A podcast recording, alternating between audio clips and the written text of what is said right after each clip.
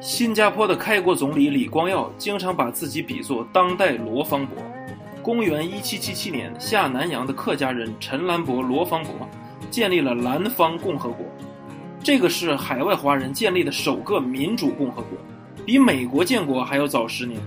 在国势最高峰时，兰芳共和国的势力范围几乎占有了整个婆罗洲。兰芳共和国是禅让和民主选举相结合的共和政体，推行依法治国，还构建了自己的宗藩体系。经过数年的经营，兰方由荒凉之地一跃成为富庶的金矿之乡、鱼米之乡，成为当地人民美丽的家园。兰方共和国还携手当地土著居民，抵抗西方侵略者的入侵，长达一百一十年。直到十九世纪末，才因国小力弱被荷兰殖民者所灭。想要看到更精彩的节目，欢迎订阅。